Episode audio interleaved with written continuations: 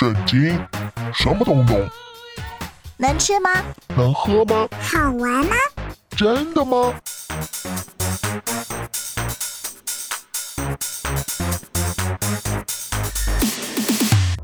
圣经鸡尾酒，干杯！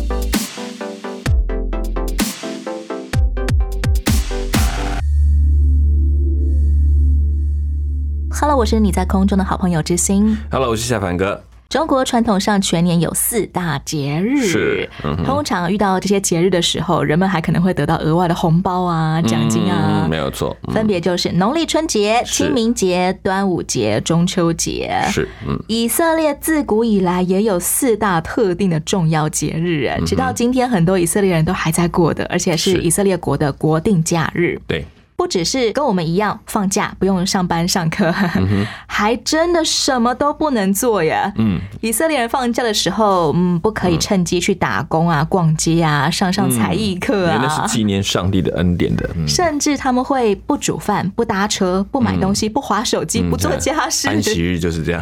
啊，简直好像是只差那个嗯 呃，没有不讲话跟不呼吸哦了，。讲话也有限制哦，是有范围的哦。那个字数量内容是有限制的哦。以色列的节日当初是由嗯摩西定下来的，源自于上帝的吩咐。是的，今天的圣经鸡尾酒，我们要来听听看摩西是怎么通告大家，以后一年当中你们要过这些节日。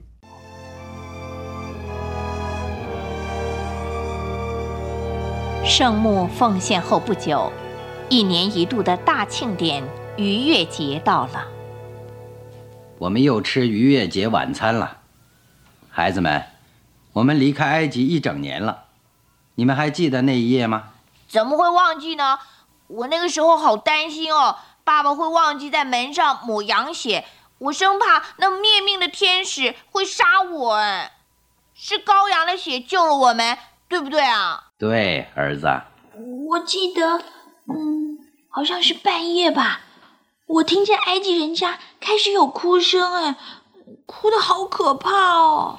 那夜啊，我们也没有坐下吃，而是穿得整整齐齐地站着吃，准备随时听到命令马上出发。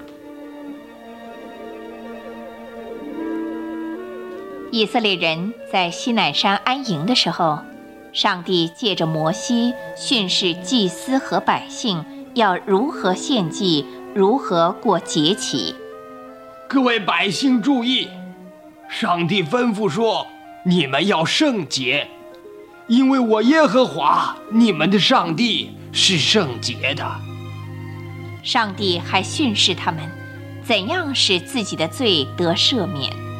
罪人要牵一头山羊或绵羊到圣墓院中的祭司那儿，按手在羊头上，承认自己所犯的罪。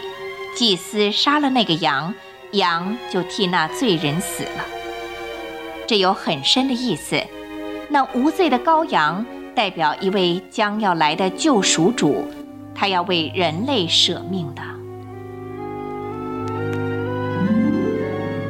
以色列人，请听：除了每七天的安息日我们不做工，有盛会；另外还有一年一度属节期的安息日，如正月十四日的逾越节，还有五十天以后三月里的五旬节，还有七月里的赎罪日。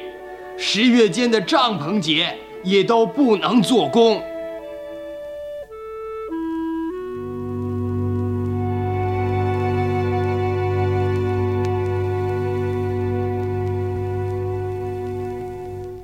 刚刚我们在故事当中听见，以色列有四大节日，分别是逾越节、五旬节、赎罪日、祝棚节。对，逾越节我们都知道，相当于我们华人的除夕夜嘛，嗯，全家人聚在一起吃饭啊，嗯纪念上帝拯救以色列人的祖先得到自由了，我们不再做奴隶。对那么接下来的五旬节是什么呢？五旬节是逾越节后的五十天，旬是指十天，有点像叫丰收节。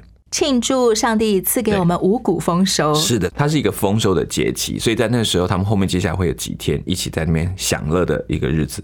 我们现在也是有这一些民族节庆的，没错特别是在原住民当中对，啊。所以他他们的节气要从阴历的角度来看，希伯来历的，对，希伯来它是比较像是用阴历来看的时间。在希伯来历的七月十号的时候，会遇到赎罪日。是的，赎罪日要做什么呢？要去呃杀牛宰羊来赎罪吗？他们有大的赎罪祭，这是由君王献祭，好，或者他们的代表人代表全族的人献祭。所以在那一天，他们要刻苦己心啊，什么的，要进食啊，什么都在这些时间点当中。这个就跟我们世界上所有的国家都与众不同了。嗯，其实在中国也有类似的。以前在对皇帝的封禅，他们就是指他们在只有这个皇帝才能祭天的仪式，哦然后这个仪式它代表全国的人民，然后向上天献祭。但他们那时候的天，其实他们没有办法指出是什么，也不是我们所口中习惯什么玉皇大帝，跟那个也不太一样。上古时候的中国人就有这种概念，知道要来向天献祭。对，尤其碰到所谓的大灾的时候，他就要去祷告，然后会写一篇祷文。这个祷文就是说我我们得罪了这个上天，求这个降福于我们呐，把雨赏赐给我们呐，让我们可以恢复这个生活，这样子某方面也是让做君王的知道谦卑。是没错。嗯，我不是真的那个掌管全天下的天子、啊对我我是管天下，但是我也要担起全天下的犯的罪孽，这样子的意思。以色列人的祝棚节相当有趣耶，因为遇到这个节日的时候就要搭帐篷，是大家就把所有的生活搬到帐篷底下了，吃饭、睡觉啊，招待客人啊。是。为什么要过祝棚节呢？祝棚节其实跟逾越有关系，就他之后表示他们被上帝拯救出来之后，他们流浪在旷野的生活。虽然过走了这么多日子里面，里面是上帝一直在供应他们的粮食，保护他们，所以他们可以安然的住在只是一个帐篷的地方。对我们来讲，也预表说我们在世的生活就像住在帐篷里面，我们随时要回到那真正的家。纪念的不单单是那一顶帐篷建筑，对，而是上帝怎么样在我们漂流游牧的时候，上帝都帮助我们、保守我们、供应我们。因为棚子是一个很不安全的住所嘛，是可是你在当中可以住的那么久，然后能可以得到随时的供应，就是上帝跟你同在的一个纪念。其实以上四大节日都跟他们每个礼拜要过的安息日的精神蛮有雷同的。嗯嗯嗯，因为安息日什么事都不能做嘛。是刚刚我们聊的逾越节、五旬节、赎罪日、祝棚节的时候，也是什么事都不能做对，。就是在里面按着时间吃饭、聊天啊，甚至后面还可以比较欢乐，还有跳舞的。那生活不就停摆了吗？是啊，可是你有发现安息有个特质，他叫你所有都停下来，最大原因是因为相信你们当中有上帝，因为你们所有的一切都是上帝给的，所以你没有，即便你没有，上帝叫你不要工作，我就不做，因为这是上帝的给予。是因为信任，即便我停摆下来，上帝仍然会供应我。对我不用担心，就是这是一个信心的功夫，也是信心的证明。所以对很多的外族的人看说，怎么会这一组人七天就不工作，然后就都在那边在那个地方聚会的是吃一些生冷的食物？他们其实都在告诉我们，因为是我们上帝的供应，所以我不靠自己的手去劳碌。就很像有一些从事服务业的人，当他们信主之后，嗯他们开始做一个新的决定，嗯，主日的时候那一天不要做生意。，对，这是一个很大的突破。因为做生意的人，你知道，一天不做生意，对他来讲是很挣扎的。是他如果少做一天，尤其中国人，你看到那是以前就初一十五，那还只是拜完，下午还是继续做生意的，不会停下来的。很多做餐馆的华人真的是嗯除了除夕夜以外，三百六十五天全年无休。哎，没错，因为我店开一天就有成本，我店一开摆在那里就得付钱，然后员工休息我还是得给钱呐、这是他们要要去面对的问题。这些做出新决定放假的基督徒，他们嗯后来也会慢慢经历到，哎、我的业绩并没有因此而大幅下滑耶上帝仍然供应我的工作和生活。是，其实有是让人真的有休息机会。有时候想说安息是为人设的，就是因为其实人需要。你借着那一天停下来思想上帝的恩典，不要忘记上帝才是真正的主。不然有时候你做久了，你会很骄傲，说这是我赚的，我这么拼命，你看就忘记是我再怎么做都是上帝给的体力，给的机会。所以新约圣经教导我们，安息日是为人设立的，嗯但人不是为安息日设立对的。，不是因为你有安息，上帝会比较开心，是因为他知道人需要。我们也不需要让自己被安息日绑住，我只能怎么样？我这个不可以，那个不可以啊。嗯对，其实常常记得就是这一切来自于上帝，是上帝所造这样子。刚刚我们在故事当中还听见犯罪的人，他们要怎么样去会幕那里赎罪？嗯就是牵一头山羊或绵羊，是，按手在羊头上，承认我犯了什么罪，嗯哼，让祭司来把羊杀了，对做一只代罪羔羊。嗯哼，接下来这个犯罪的人就算为完全无罪了耶。嗯，这个是一个呃，只得罪上帝的事。有很多事情可能在人看来还没有什么问题，但是他可能在信心上或者在有一些思想上，他觉得他得罪了神，来到神面前。那其实献这些东西的这这个仪式的方式，上帝指定的方式，这个有点不太一样。说我们不是说什么罪用什么祭物，而是说你只要是得罪神，就按着上帝的方法来解决它，来面对它。而且那个东西不是把你的罪拿掉，是把你的罪遮盖。并不是我从此以后就仿佛没有犯过罪一样。对，他是提醒你是用这只羊的完全遮盖你，让你看来是无罪的。这一个影儿是不是就是预表新约的时候的耶稣？是的，没有错。我们会过去认为是说啊，那他耶稣就是把他的血倒出来，然后还了我们的罪债。其实是耶稣用他的血，那个圣洁的血遮盖了我们，使我们可以坦然回到上帝的面前。我们被盖住了，是的，没有被看见有罪，所以使他想看到那基督的完全，因为基督的完全就饶恕了我们。这是完全按照上帝的方法，不是人的方法。在旷野漂流的生活，不只是一年当中过哪些节日要按着上帝的吩咐，还有犯罪的时候怎么赎罪，也通通按着上帝的吩咐。是，当然各式各样的敬拜礼仪呀，啊，生活守则啊，也都是上帝的吩咐。提醒他们，就是按着，就是你们已经分别为圣的，属于上帝的，就按上你的心意而活。如果都可以做到这些规矩，感觉好像真的是蛮模范民族的。对，但是大概很难，因为犹太人后来安息也变出很多把戏来。他们不劳碌，他们就叫其他的奴婢去劳碌，就违背了当初上帝为人设立安息日的出发点了。是也被一些文士责备，就对了。接下来我们要来再来听一段广播剧，描述摩西跟他的哥哥姐姐亚伦、米利安之间发生的摩擦。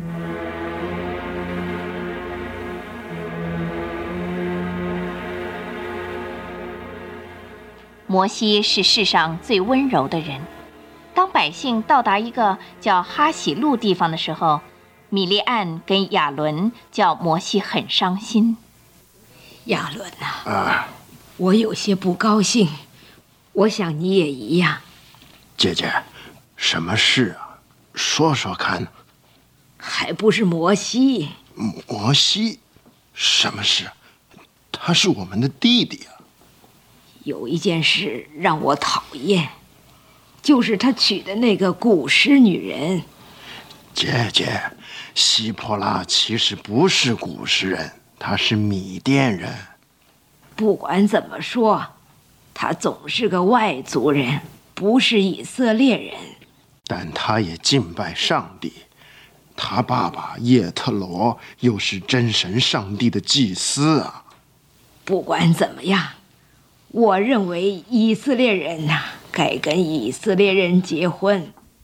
何况他同谁结婚，我不太烦心。但他自从选了七十个长老，就好久没请我们参加会议了。这亚伦，你这话正替我先说了。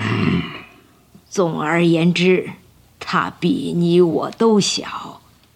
难道耶和华单只借着摩西传话，不是也借着你我说过话吗？我想，我们的感受是没有错的。摩西太高抬他自己了。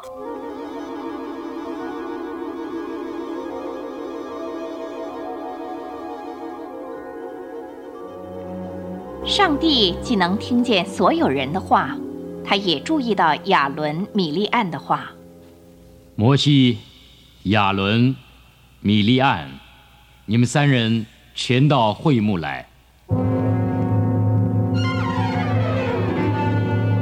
上帝于是在云柱中降临到会幕门口。亚伦、米利安，近前来听我说。你们中间每出一位先知的时候，我就在异象和梦中向他显现。可是我对我的仆人摩西不是这样，我面对面同他说话，因他忠心替我管理以色列子民。你们为什么毁谤他，还不惧怕呢？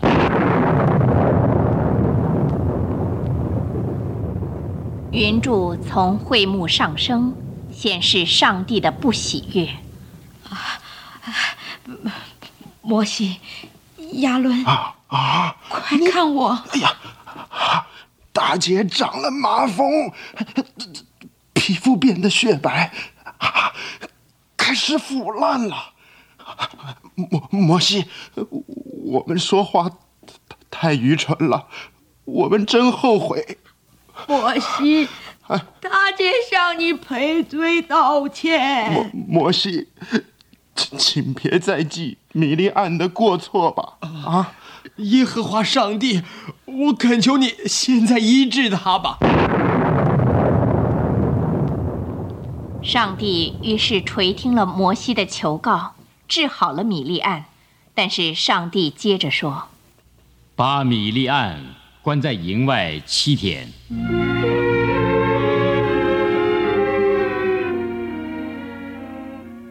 全体百姓在原地停留了一个星期，直到米利安回到营里来。哇，这段家庭当中的关系裂痕还蛮真实的。嗯，特别是越亲近的人越容易直接讲出“我觉得你圈圈叉叉三角形，我看你不爽。”是是是，没错。嗯。话说亚伦跟米利亚一开始到底是不满摩西什么呢？为什么会扯出摩西的妻子？他娶了一个外邦的女子，对他们来讲就好像就是这个非常强就圣洁的人，怎么可以把自己的血统污染了？这种概念。他们形容的古时女子就是摩西的妻子希波拉，是她其实就是当时的伊索比亚人，或者就是非洲当时的一些一些人种，所以他本就把他娶了一个不是犹太裔的人，这个对人律法主义来讲是绝对不行的。摩西早在四十多岁的时候就已经进到米甸的旷野，然后娶了希波拉了，是怎么会过了数十年之后又翻出希波拉来说嘴呢？我觉得这都是找一个理由吧。就是他们其实，在过程当中，你知道，家人都很亲近。我从小看你长大，你是长什么样，你有什么问题，我大概都知道。可是都忘记他现在是谁，就很容易在当他们的意见不相合的时候，就变成一种敌对的样式，就觉得你怎么都不听我的呢？过去你都是听我，现在你都不听我的，然后就怀疑他的权柄。不满摩西，就扯了他的妻子来做一个借口抨击摩西。对，可能过去这就是一个闲言，他们还不管他，但碰到某一次的摩擦。就会用这个来挑战，说你凭什么做这个决定？因为你不过也就是这样的一个人。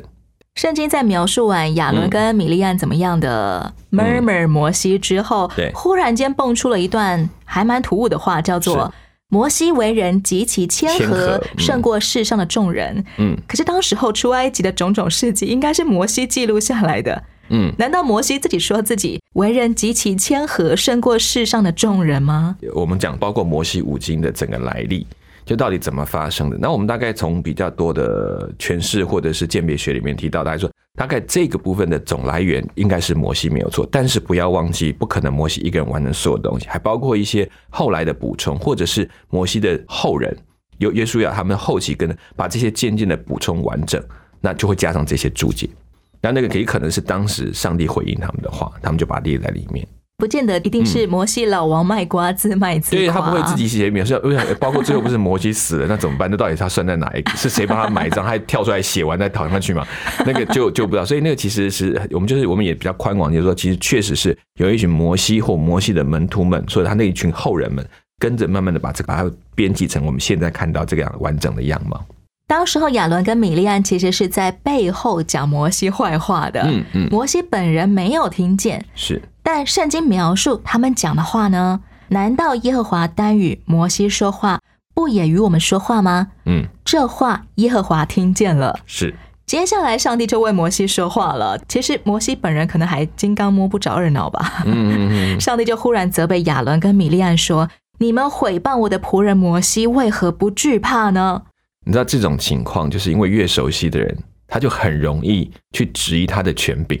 那其实。摩西权并不是他自己拿来的，是上帝给他的，所以对上帝来讲，你们不是在质疑摩西，在质疑我耶。你们讲他的坏话，就等于是讲我的坏话。对，你就在回谤说，那为什么耶和华只给他们，不给我们呢？我们不是也是上帝的子民吗？为什么只让他做那个职务，我不能做那个职务呢？这就开始他其实质疑上帝的选择。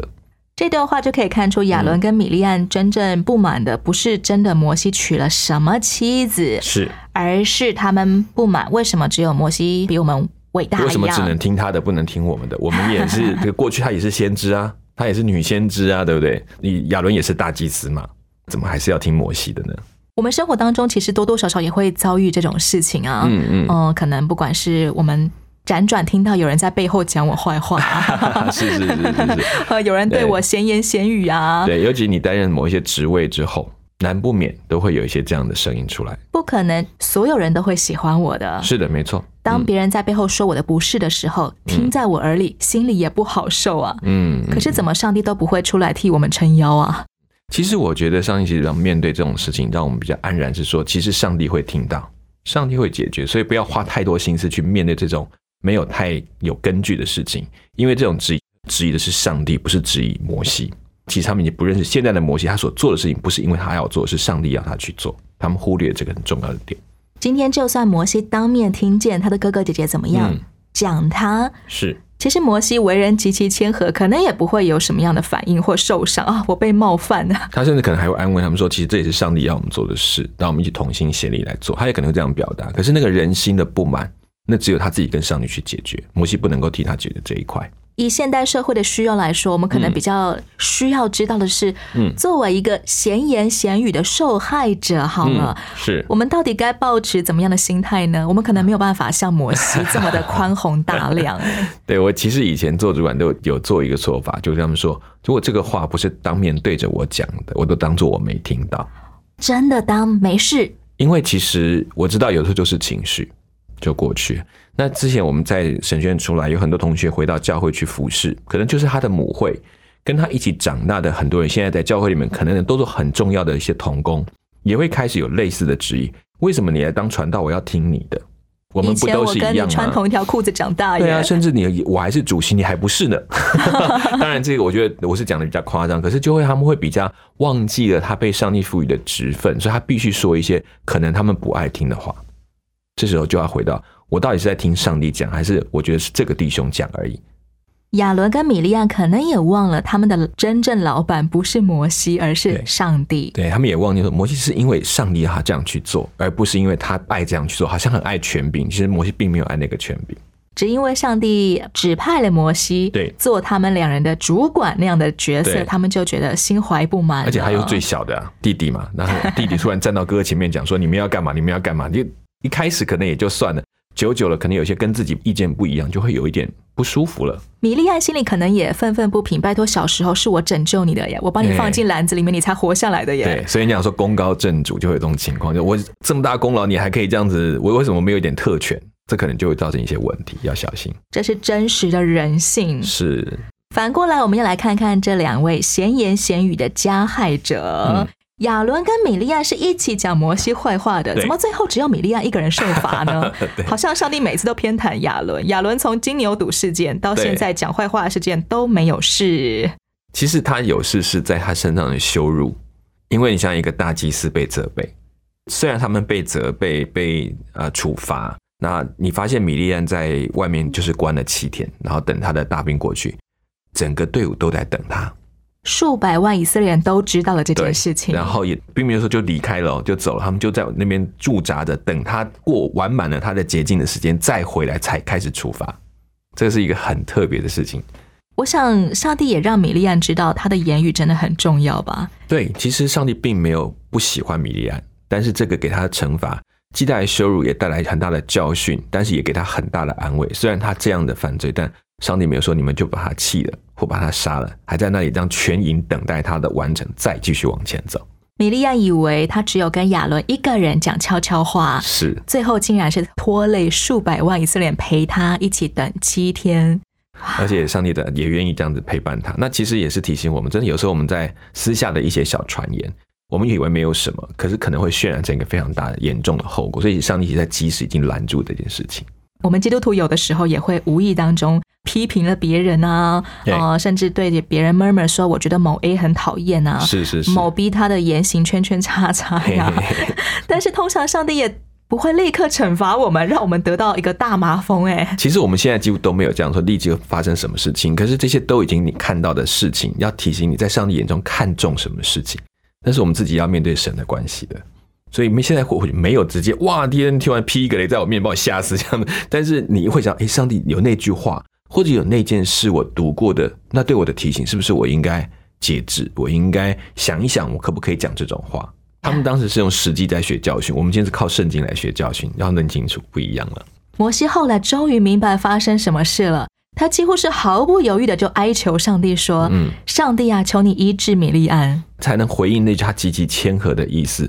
因为摩西在某种程度你会觉得他脾气很大，他一直在生气，然后严厉。对，那怎么突然这件事情他居然就放过他？你看他其实他爱人的心，就是他知道上帝爱人，他用那份心去爱他的兄弟姐妹。”他知道他们犯了错，可他们需要的是饶恕。七天之后，米利亚的麻风病就康复了，痊愈了。对对对，我们可以从这个嗯手足间很真实的不满情节当中学到什么呢？你有没有发现，其实摩西还是爱他的兄弟姐妹的？虽然在很多职权上、工作上造成的摩擦，可是米利安也透过这里，他真的知道他这个弟兄从来没有忘记他，一直爱着他，即便有这么大的。妨碍他的工作的状态，他还能够立刻就想到是要保护这个姐姐。正如上帝希望他们真知道你的心态、你的言语会带出什么样的影响。对，而且要怎么样尊重上帝的这个差遣或上帝的指派。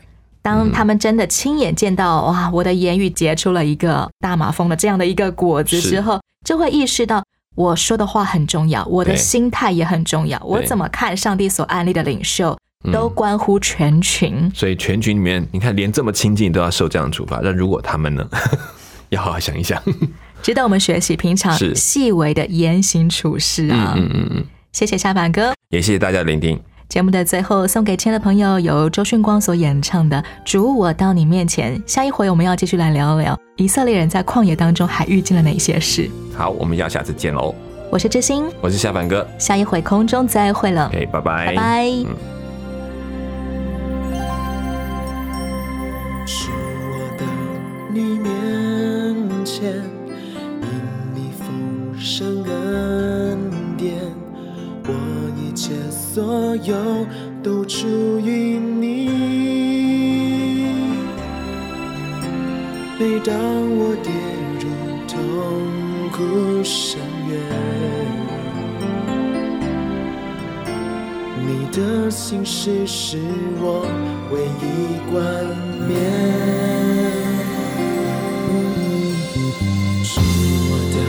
你面前，自容笑脸，在逆光中，我的找安慰。挫折中学习谦卑，破碎中得以完全，是你的爱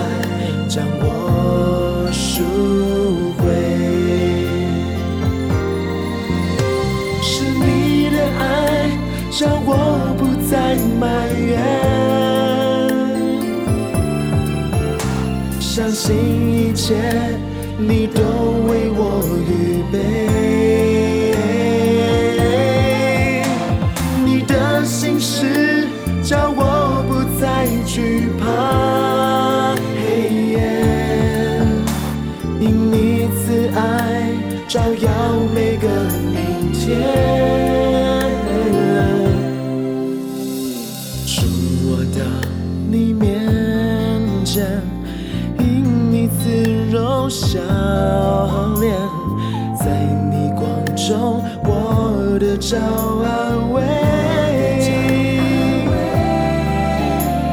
我这种学习谦卑，破碎中的遗忘全，是你的爱将我赎回。